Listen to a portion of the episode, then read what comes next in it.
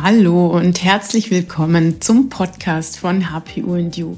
In diesem Podcast dreht sich alles um die Stoffwechselstörung HPU. Mein Name ist Sonja Schmitzer und bevor wir in Medias Res gehen, noch eine kurze Info vorab. Diese Folge wird gesponsert vom NU Shop. Hier bekommst du hochreine Nahrungsergänzungsmittel für den besonderen Bedarf bei HPU, hergestellt in Deutschland. Hinweis: Wir empfehlen vor der Einnahme von Nahrungsergänzungsmitteln deinen persönlichen Bedarf durch geeignete Labortests zu bestimmen. Eine Schritt-für-Schritt-Anleitung dazu bekommst du im HPU-Startprogramm.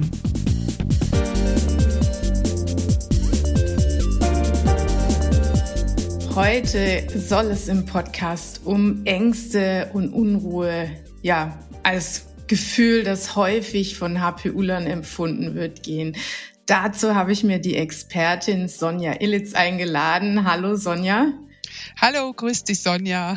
Ja, ich, ich freue mich riesig, dass du hier bei mir im Podcast bist. Wir kennen uns schon eine ganze Weile und ähm, sind ja auch beide wirklich intensiv lange Zeit äh, von Ängsten begleitet Richtig. worden, ähm, haben beide unseren Weg da rausgefunden.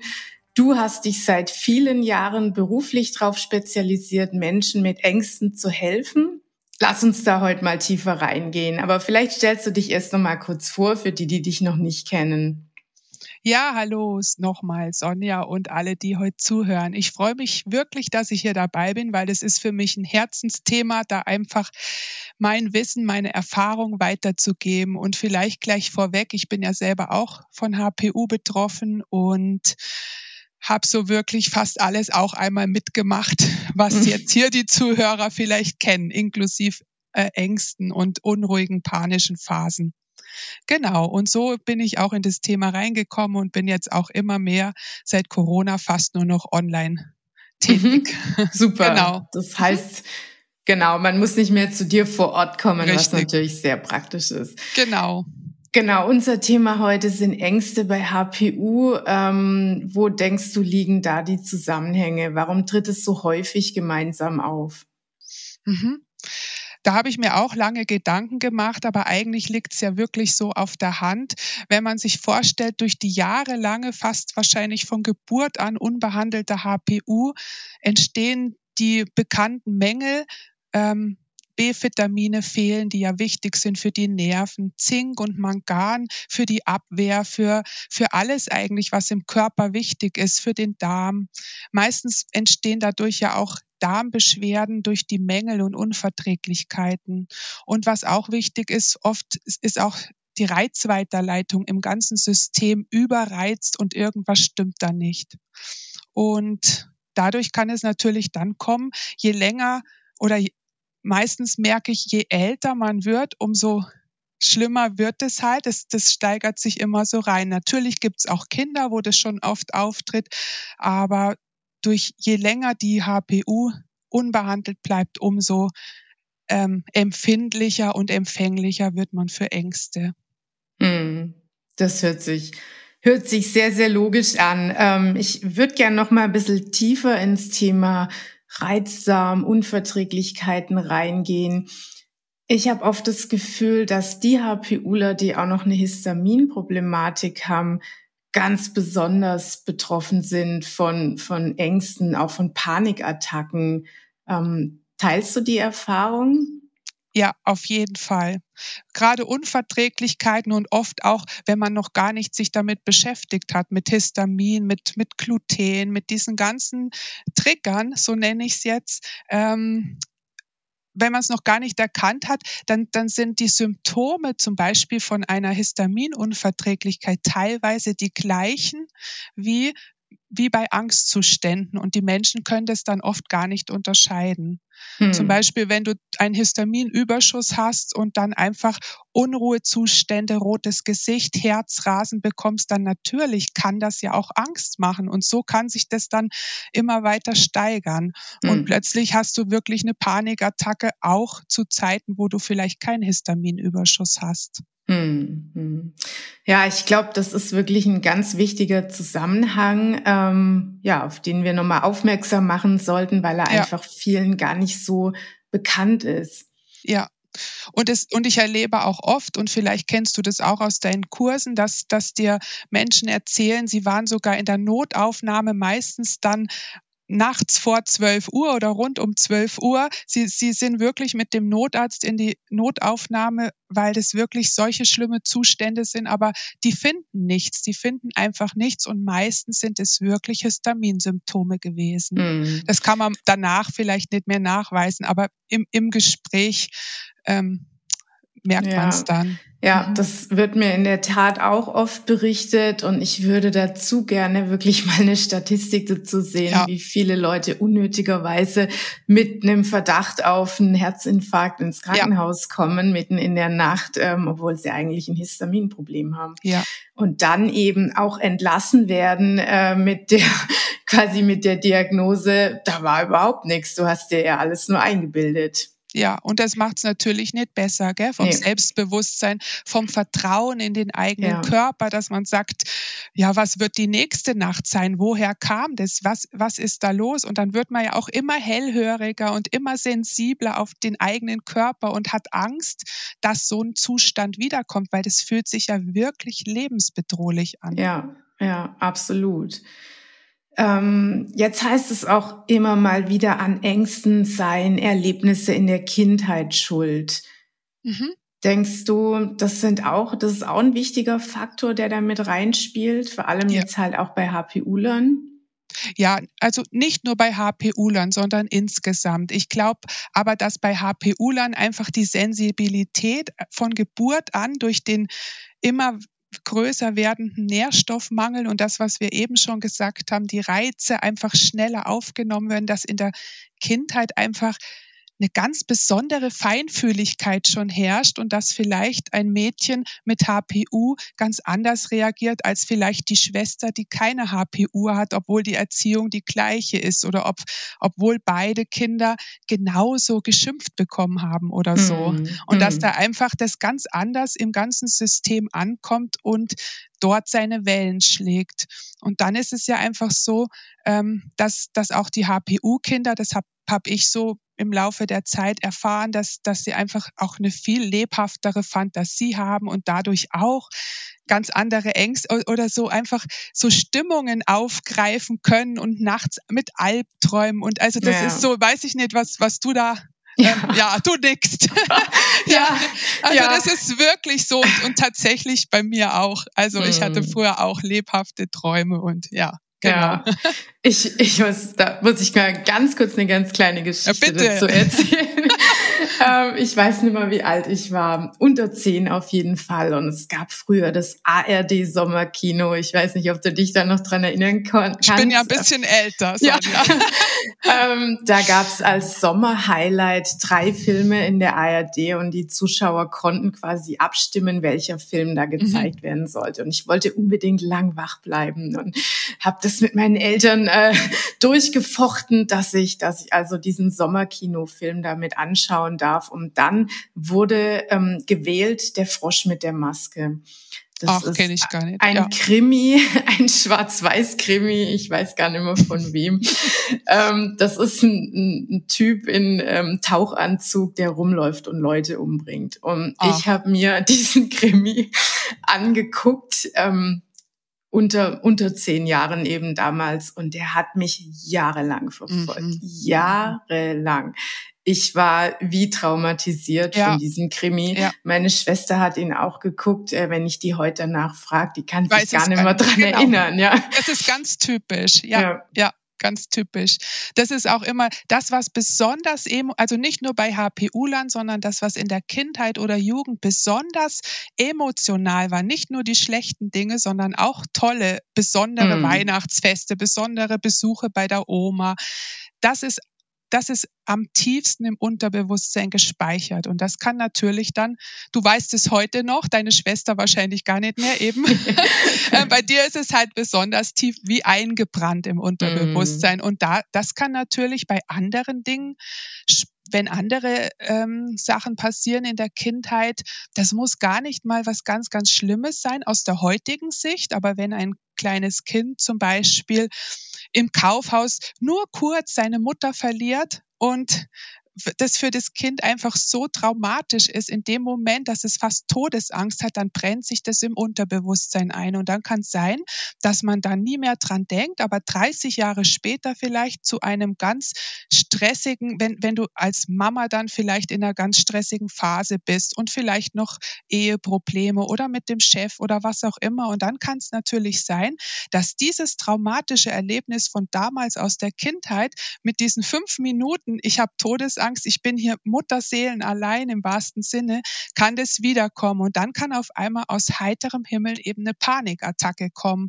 wenn die Umstände entsprechend sind. Und das sind dann meistens auch solche ähm, Situationen, wo die Menschen sagen, die Panikattacke kam aus heiterem Himmel. Mm, ja, das mm. fühlt sich wirklich so an, weil das ja jetzt, ich hat, ich bin jetzt vielleicht 30 oder 40 Jahre alt, aber ich hatte nie Panikattacken, aber letztendlich hat das Unterbewusstsein von damals diese Situation nie vergessen.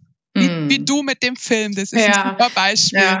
Genau. Du beschreibst jetzt so eine einzelne Situation, aber ich erinnere mich auch dran, dass ich solche Erlebnisse ganz, ganz häufig als Kind hatte.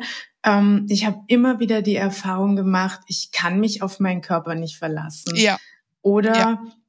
wenn ich funktionieren soll, dann gelingt mir das nicht hundertprozentig immer. Mhm. Also auf den Punkt sozusagen. Genau. Ja. Bei Funktionieren ja. denke ich jetzt zum Beispiel an die Schule. Ja. Und da ging es gar nicht um kognitive Dinge bei einer Klassenarbeit, sondern wenn ich aufgeregt war, habe ich Bauchweh bekommen und mir ist schlecht mhm. geworden. Mhm. Und ich habe ganz oft als Grundschulkind die Erfahrung gemacht, wenn ich Leistung erbringen soll, dann wird mir schlecht. Dann geht mein ja. Körper in die Knie. Und ich denke, diese Erfahrungen sind dann mutmaßlich richtig tief abgespeichert, wenn du sagst, dass eigentlich schon ein Erlebnis ausreichen kann, um das Unterbewusstsein zu verändern. Richtig, genau. Und das da so entstehen dann im Endeffekt Glaubenssätze, die teilweise ja bis heute wirken. Ja. Du hast es ja gut überwunden, aber man, man, es ist trotzdem ja nicht weg, auch wenn du dich da rausgewunden hast aus dieser Spirale. Das ist ja fast ja. schon Angst vor der Angst oder Angst vor das, was passieren könnte oder dass mhm. dein Körper dich ähm, nicht mehr dass dein Körper dich im Stich lässt. Mhm. Und so, und so steigert man sich rein und dann kommt natürlich durch den Stress bei HPU, wissen wir ja, Stress ist ja das Allerschlimmste, kann, kommt dann natürlich erst recht wieder Bauchweh oder irgendwas.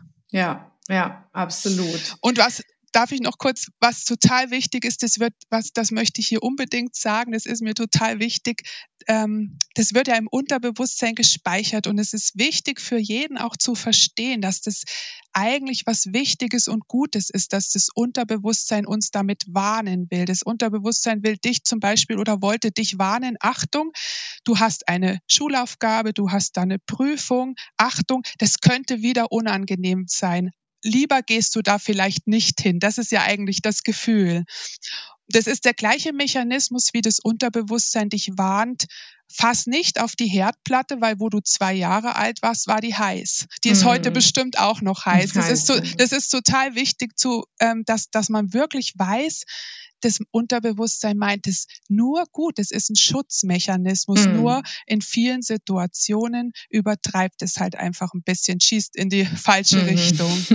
genau. Das, das finde ich immer ganz wichtig. Ja. Das baue ich auch immer dann mit ein in den Hypnosen, wenn es darum geht, dass man wirklich auch weiß, das ist nichts Schlechtes. Es ist einfach nur jetzt fehl am Platz. In dem, mhm. in dem Fall die Herdplatte ist ja wichtig. Ja, da wäre es wichtig, genau. genau. genau. so, ja. Sonja, ähm, wir haben beide die gleiche Art und Weise genutzt, um da wieder rauszukommen mhm. aus diesen Angst- und Panikattacken. Ähm, du bist Expertin für Hypnosetherapie. Und jetzt interessiert bestimmt die Zuhörer, wie kann man sich sowas vorstellen? Was, wie, wie Hypnose, was ist es überhaupt? Ja, Hypnose, jeder, der das Wort hört, der hat ja schon eine bestimmte Vorstellung, weil er vielleicht mal im Fernsehen oder im ARD Sommerkino ja. einen Film davon gesehen hat, wo jemand einfach willenlos war, wo, wo ein Hypnotiseur ja. jemandem irgendwas erzählt hat oder so. Genau. Also jeder hat das, das ist leider ja so ein bisschen in die Ecke gerutscht und das ist, das hat einfach gar nichts damit zu tun mit der therapeutischen, klinischen Hypnose, die teilweise ja in vielen Gebieten sogar ähm, anerkannt ist medizinisch, ähm, weil man einfach das, deshalb habe ich das damals auch gelernt, weil ich einfach gemerkt habe, nur durch Gespräche, nur durch Erzählen, wenn mir jemand seine Symptome erzählt, kommt man einfach nicht so tief an dieses Unterbewusstsein, an diese Erlebnisse von damals. Und deshalb ist es, finde ich, ist es einfach ein so tolles Werkzeugtool, wo man sagt, da kann man im Unterbewusstsein diese Glaubenssätze in dem Beispiel von eben das Vertrauen in den Körper wieder zurückgewinnen. Und einfach Hypnose ist im Endeffekt ein ganz entspannter Zustand, wo du wirklich ganz entspannt bist, wo du immer Herr deiner Sinne bist und wo du dann, wenn du entspannt bist, ähm, kann man dann mit dem Unterbewusstsein in Kommunikation treten. Da gibt es bestimmte Techniken in der Hypnose, das nennt sich Suggestionen und es gibt auch auflösende Hypnose, wo man einfach dem Unterbewusstsein in dem Fall zum Beispiel klar macht, ähm, du, du hast dich jetzt erholt, du bist schon in der HPU-Therapie, du bist stabil. Diese, das sind alte Muster, die du heute vielleicht gar nicht mehr brauchst. Nicht vielleicht, sondern die du heute mhm. nicht mehr brauchst. Zum Beispiel alte Blockaden. Es gibt ja auch Dinge, die man die einem eingeredet wurden als Kind vielleicht, du kannst kein Mathe, du kannst nicht singen, du kannst nicht tanzen, du kannst nicht. Also das sind ja alles so das ja, das, das prägt sich wirklich ein, teilweise, nicht bei jedem, aber da einfach, und das kann sich ja auswirken bis heute, bis aufs Berufsleben, bis, bis überall hin. Mhm. Genau. Deshalb ist Hypnose einfach so besonders, weil man ins Unterbewusstsein kommt und mhm. dort ansetzen kann, die alten Glaubensmuster und Erlebnisse überschreiben im mhm. Positiven. Kürzlich gelesen, dass es sogar im Spitzensport mit angewendet wird. Ja, so ähm, total. Fand ich sehr spannend, ja. Ja, ja. ja ich habe da sogar ähm, so Studien, dass die teilweise am Tag vorher nur noch Mentaltraining machen, nur noch Hypnose, ja. nur noch wirklich Fokus auf den Basketball oder Fokus auf diese, diese, ähm, diese diese Folgen, die man da macht, zum Beispiel ja. beim Basketball, nur noch mental, damit der Körper das am nächsten Tag perfekt ausführt. Und das finde ich super. Also, mhm. ja, genau. Vielleicht kannst du noch mal ein bisschen genauer jetzt erzählen, ähm, wenn ich mit einer Angstproblematik zu dir komme, du hast ja gesagt, du arbeitest auch online. Mhm. Wie kann ich mir das vorstellen? Jetzt hypnotisierst du die Patienten dann äh, online oder wie, wie läuft sowas ab? Mhm. Zuerst gibt es ein Vorgespräch, ob auch keine Kontraindikationen oder so bestehen, dass, dass wir einfach abklären, ob das ein Fall dafür ist, ob das auch gut möglich ist. Meistens ist es das, aber man muss es trotzdem abklären. Und dann, dann wenn es ein Eins zu eins Coaching ist, dann, dann ähm, vereinbaren wir einen Termin für ein ganz, ganz langes Zoom-Meeting, dass man sich wirklich sieht, dass wirklich zwei Stunden ich dich kennenlerne, dass wir alles besprechen, dass wir deine Glaubenssätze möglichst rausarbeiten und auch deine Ziele. Wo möchtest du hin? Wie soll sich das Leben anfühlen, wenn es gut ist? Und das mhm. ist ja dann wie beim Basketball, wie mit dem Beispiel, genau. wirklich da richtig eintauchen. Wie ist es, wie fühlt sich's an? Da möchte ich hin. Liebes Unterbewusstsein, bitte bring mich dahin. Mhm. Jetzt mal kurz gesagt, genau. Ja. Na, nach diesem langen Zoom-Meeting muss ich mir einfach noch ein paar Tage dann Gedanken machen, da auch ganz eintauchen, wie ich das dann bestmöglich für den Patienten, für den Klienten ähm, formuliere und dann spreche ich die Hypnosen für dich ein. Wichtig ist auch hier nochmal zu bemerken, Hypnose ist auch nicht schnipp und weg und morgen sind deine Ängste alle weg, sondern es ist wirklich ein Prozess. Wie, wie du eben gehört hast, hat sich ja teilweise vielleicht 30 Jahre in dir eingebrannt und das muss man einfach so langsam wieder das Unterbewusstsein überzeugen, dass also es, es dauert wirklich ein paar Monate. Aber ja. es hat ja auch Jahre gedauert, dich an den Punkt heute hinzubringen. Das darf man nie vergessen. Wie in der HPU-Therapie auch. Das geht auch nicht von einer Woche Nahrungsergänzungsmittel weg. Absolut nicht. Ja. Nee, wobei ja. da ja auch noch viel, viel mehr dazugehört als eben. Nahrungsergänzungsmittel. Ja, ja, eben, das sind wir ja wieder. Genau. Das, ja. Aber es ist ja eine super Kombi. Ich finde auch immer, also in, ich habe ja auch einen Online-Kurs raus aus der Angst, der arbeitet da genauso. Und da ist auch eine Pflicht, Pflichtlektion wirklich auch, schau auf deine Vitamine, auf deine Hormone, wie, wie funktioniert alles. Also ja. wirklich, man kann man kann, man, ich glaube, man könnte 30 Hypnosesitzungen machen, die perfekt auf dich passen, wenn der Körper aber in einem Jahr zum Beispiel wegen Vitamin B6-Mangel oder Magnesium oder ganz egal, wenn der deshalb in die Panik kommt, in die Unruhe, dann bist du ganz schnell wieder in deinem alten Zustand. Deshalb ja. musst du auch den Körper stabilisieren und den Geist. Egal, auch wenn jemand kommt ohne HPU zu mir, natürlich habe ich solche Patienten auch. Auch dann schaue ich mir das an. Gibt es versteckte Unverträglichkeiten oder was macht die Schilddrüse? Ist es ja. wirklich gut eingestellt? Weil sonst, sonst, sonst wirkt das Mentale nicht und umgekehrt. Auf Dauer. Das wirkt dann ja. schon eine Zeit, aber nicht auf Dauer. Absolut, ja, genau. Ähm, zum Zeithorizont wollte ich vielleicht noch ergänzen. Ähm, ich habe damals mit der Therapie angefangen, als es mir richtig schlecht ging. Da war ich in einem Zustand, wo ich das Haus also kaum mehr verlassen konnte. Sobald ich draußen war, hatte ich ständig Panikattacken und diese Fluchtgedanken. Ich ja. muss wieder, ich muss jetzt wieder äh, in meine Wohnung, nur da bin ich sicher. Ich konnte nicht mit öffentlichen Verkehrsmitteln fahren, ähm, U-Bahn-Schächte und sowas ging Schlimm, alles ja. gar nicht. Und ich habe dann mit der Hypnotherapie angefangen ähm, und hatte nach, naja, sage ich mal so fünf bis sechs Monaten ähm, mein Leben zurück, aber nicht mhm. vollständig. Also ja. ich kam ungefähr in einem halben Jahr in einen Zustand von, ich kann das Haus nicht mehr verlassen, zu, ich kann rausgehen und alles machen, aber es fühlte sich noch sehr wackelig an. Ja, ja, ja, genau, weil letztendlich das Unterbewusstsein da ja auch wirklich nochmal abcheckt, schaffst du das wirklich? Schaff, und je öfter, das ist auch nochmal wichtig, je öfter du es dann auch machst und tust, ab einem gewissen Zeitpunkt, noch nicht sofort, aber überschreibst du ja auch im wahren Leben zum Beispiel den, den Besuch im Supermarkt mit guten Erlebnissen. Ja. Und, so, und so lernt das Unterbewusstsein wieder, das ist nicht furchteinflößend. Ich schaffe es auch vielleicht ohne wackelige Knie oder sowas ja. oder ohne Ohnmachtsgefühl. Das ist ja oft das. Ja, ja. genau. Genau. Habe ich dir eigentlich mal von meiner Konfrontationstherapie erzählt, die quasi so ja. genau das Gegenteil ja. ist? Er, ähm, erzähl gern hier nochmal, weil das finde ich wichtig, ja. weil, weil, weil viele Therapeuten damit arbeiten. Ja. Genau, als ich ähm, aus dem Krankenhaus kam, da war ich so in meinen frühen Zwanzigern, ähm, hatte mich da durchchecken lassen und wurde also entlassen mit der Diagnose somatoforme Störung, alles psychisch bedingt, man kann körperlich überhaupt nichts finden. Und ich war mit meinen Recherchen damals in den 90ern auch ziemlich schnell am Ende. Es gab mhm. ja noch nicht wirklich ein Internet. Und dann dachte ich, na gut, wenn die das raten, dann mache ich eben mal so eine Psychotherapie und bin in eine Praxis gegangen, die also auf Angstthematiken spezialisiert war. Und die haben mir gesagt, ja, wir machen Konfrontationstherapie, das ist ganz einfach. Du stellst dich den Situationen, die dir Angst machen, wir begleiten dich dabei. Und irgendwann lernt dein Unterbewusstsein, ich habe es ja überlebt, es war ja gar nicht so schlimm.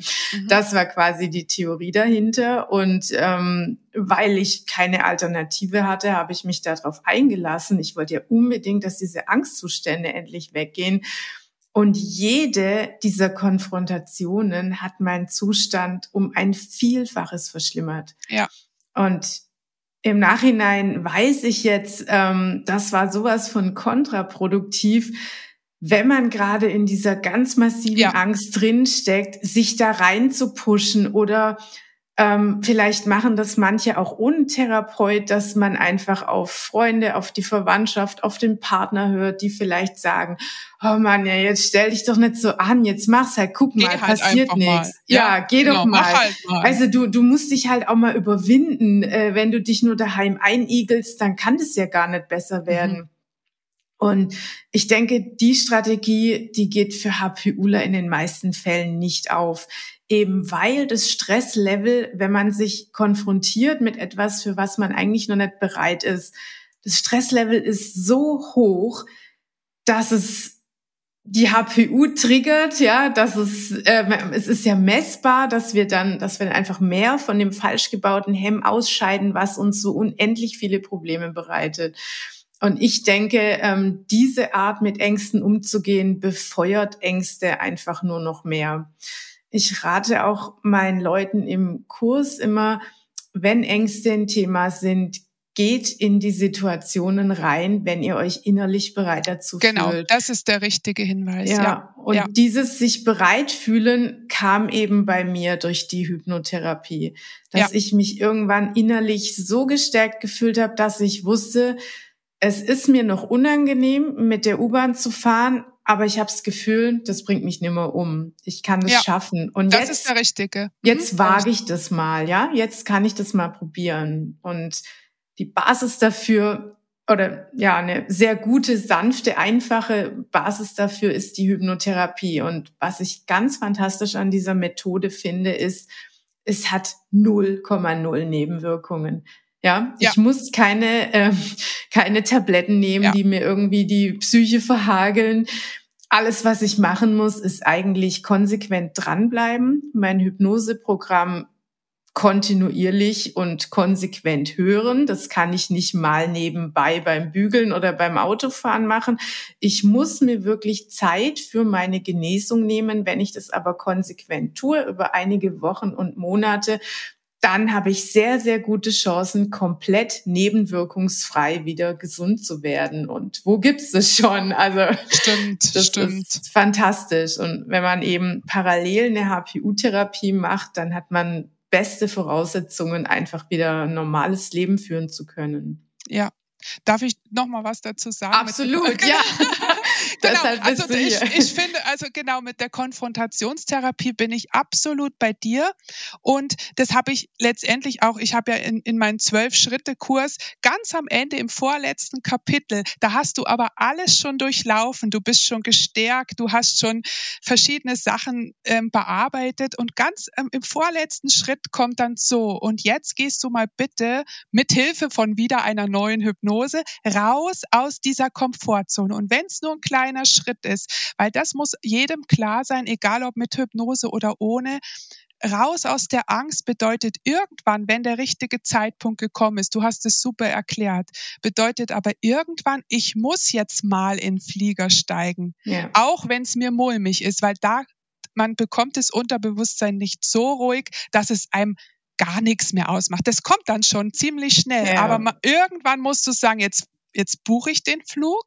Ja. Jetzt, jetzt, jetzt, jetzt schaffe ich es auch, die drei Monate bis zum Flug hin bei mir zu bleiben und jetzt steige ich wirklich ins Flugzeug, weil das ist ja. dann alles oder nichts. Entweder oder du bist drin und dann geht's los. Ja, also deshalb genau. ist wichtig, irgendwann muss, damit das Unterbewusstsein einfach wieder lernen, schau her, ich kann's und nach dem ersten Flug, nach dem zweiten, irgendwann bist du einfach da auch wieder selbstbewusster und du machst dir wieder weniger Gedanken, weil du sagen kannst, es hat ja jetzt schon zweimal gut geklappt. Ja, genau.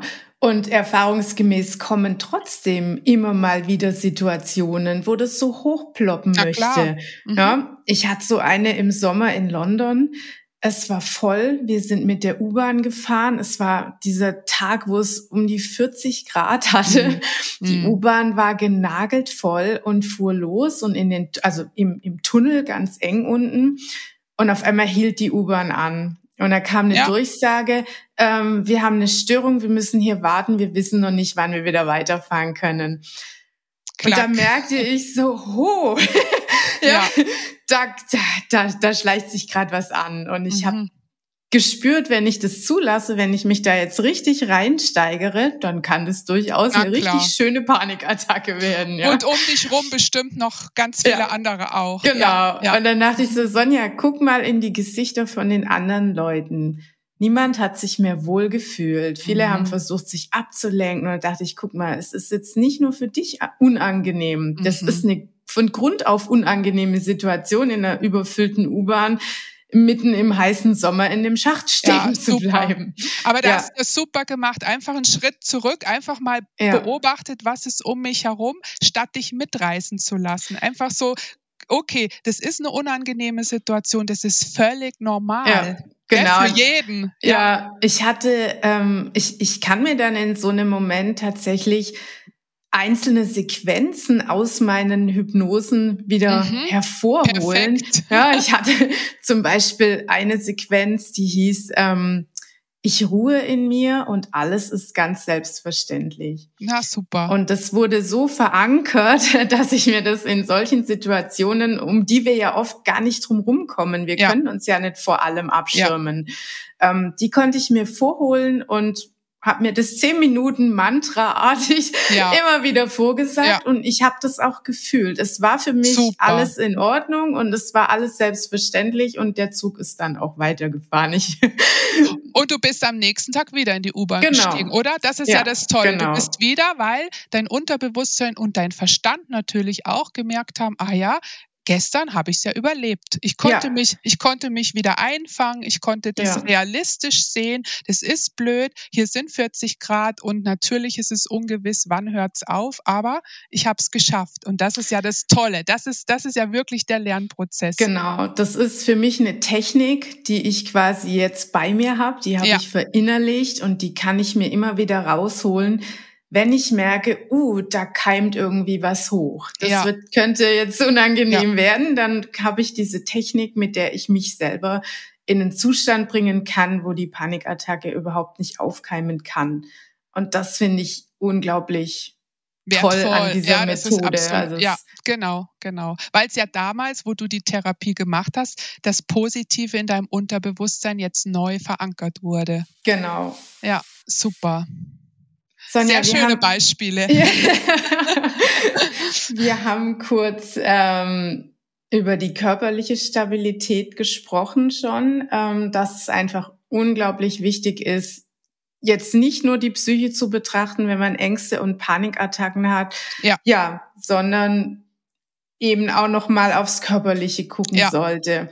Hast du da so ein paar Grunddinge vielleicht noch mal ganz kurz zusammengefasst, wo du sagst, also da, da sollte man unbedingt gucken, wenn man Angst- und Panikattacken hat. Ja, das Wichtigste ist für mich wirklich, wie nicht nur bei HPU-Lern, sondern wirklich einmal erstmal die Vollblut-Mineralstoffanalyse und die B-Vitamine. Wirklich mhm. das B6 und also eigentlich die typischen HPU-Dinge, ähm, die man da anschaut, die ich auch bei anderen ohne positiven HPU-Test. Und dann kommt es natürlich auf die zusätzlichen Symptome an. Wenn du dann auch noch zusätzlich ähm, nachts nicht schlafen kannst, lohnt sich vielleicht da nochmal die Nebenniere anzuschauen. Aber manchmal lohnt, reicht es auch erstmal ein paar Wochen, die, die Nahrungsergänzungsmittel wie die Vitamine aufzufüllen, dann ergibt sich ja vielleicht auch nachts der Schlaf. Oder wenn du besondere Darmprobleme hast, dass man da auch nochmal schaut. Dann, das würde es halt einfach ähm, beschleunigen.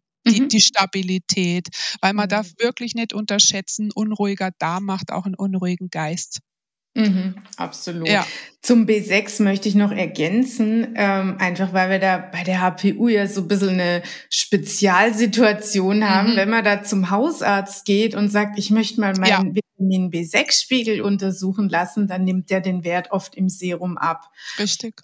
Und was beobachten wir da? oft Hohlspiegel. Ja, genau. genau. Also wir haben einfach ganz häufig da teilweise exorbitant hohe B6-Spiegel und dann sagt der Hausarzt um Gottes Willen bloß keinen B6 ja. einnehmen.